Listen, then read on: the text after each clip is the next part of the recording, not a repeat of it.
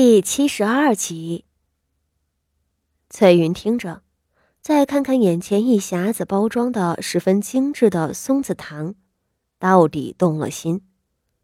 他朝蛋菊笑笑，忍不住伸手拿了两块放进嘴里。蛋菊目不转睛的盯着他，怎么样，好吃吧？蛋菊笑问道。翠云一边嚼着糖。一碧点点头，咕哝道：“嗯嗯，果然是好东西，宫里人吃的就是不一样。那你就多吃点儿。你看，太太对你多好呀！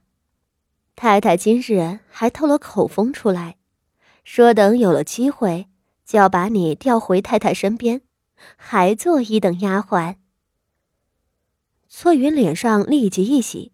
吃着甜丝丝的糖，听着蛋菊的好话，哪里有不高兴的？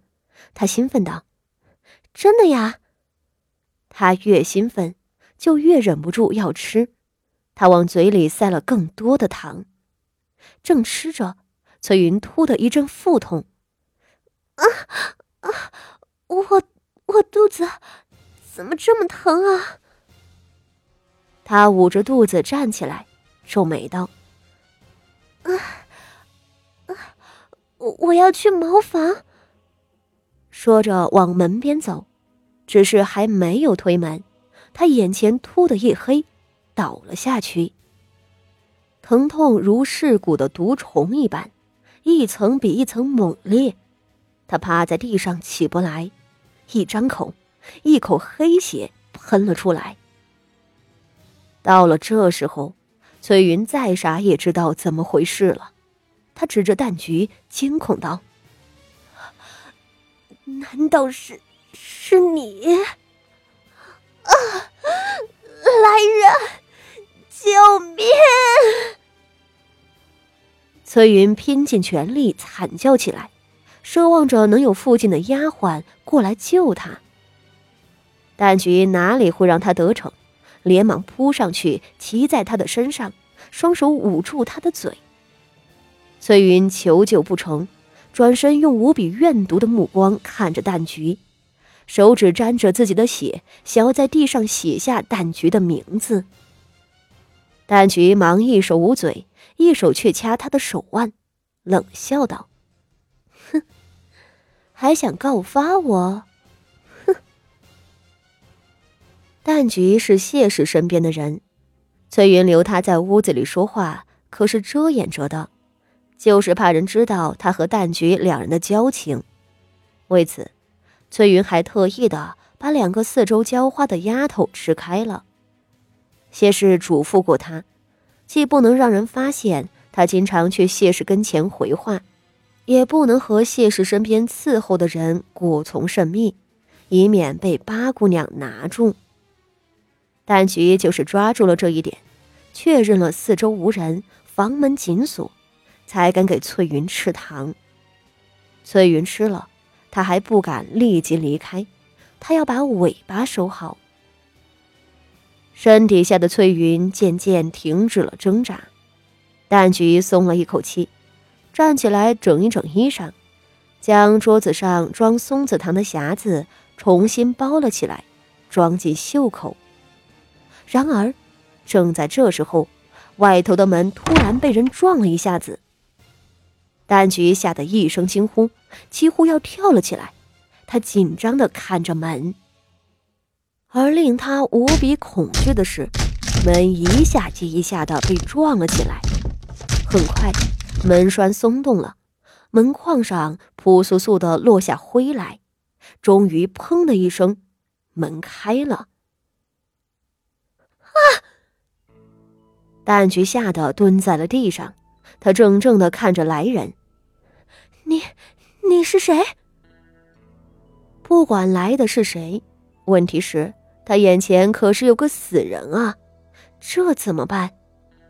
他留在这里盯着翠云吃糖，又周全的将剩下的糖连着匣子一块收了，就是怕事后查到他的身上。可是现在……竟然被人闯进门来抓了个正着，眼前撞门进来的丫鬟身形高挑，手和脚都很大，眼神却有些傻里傻气。她歪了歪头，笑了一下子，却是侧身让开了，对身后人道：“哼八姑娘，我把门撞开了。”从丫鬟身后走出来的人，正是傅锦仪。嗯，柳儿做的很好，他笑着，将一颗银元宝放在了柳儿的手里。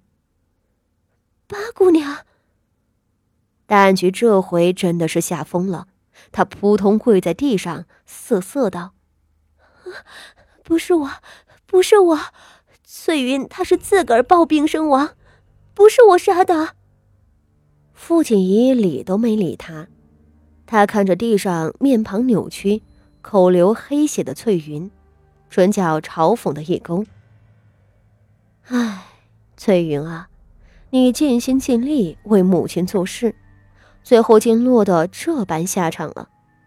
不知你临死之前可曾后悔啊？瞧你这样子，应该是追悔莫及的，眼睛瞪得这么大。”傅锦仪看了两眼，嫌恶的撇过头去。翠云嘛，这种卖了他三年的狗奴才，死有余辜。在他将翠云提作一等丫鬟的时候，他预料到谢氏会猜到什么。谢氏心思缜密，必定不会天真的以为他真没有看出翠云的底细，并真的将翠云当做同甘共苦。有勤奋的老人，谢氏可能会采取两种动作：第一，是半信半疑，怀疑傅锦仪猜到一二，却也舍不得翠云这颗棋子。毕竟，想要再安插一个人进来，而且要安插到傅锦仪的身边，而不是在外院扫地，这还是有点难度的。如此，谢氏会命令翠云蛰伏一段日子。近期不准再去自己跟前，同时更加密切的监视傅锦仪。这第二呢，就是为绝后患，将翠云斩草除根，以防翠云在傅锦仪的跟前透露出关于他的消息。如今看来，谢氏选择的是第二条路了。这谢氏啊，被老夫人狠狠敲了一顿之后。倒还学乖了，他竟果断的杀了翠云，让傅锦仪摸不到把柄。这个结果令傅锦仪有点惊讶，却也在预料之中。虽然遗憾不能通过翠云来挖出谢氏那边的把柄了，却也帮着自己除掉了翠云，倒是省事了。而且，因为谢氏毒杀翠云的这个动作。傅锦仪还得到了更多的，比翠云这条命还值钱的收获，那就是送上门来的蛋曲。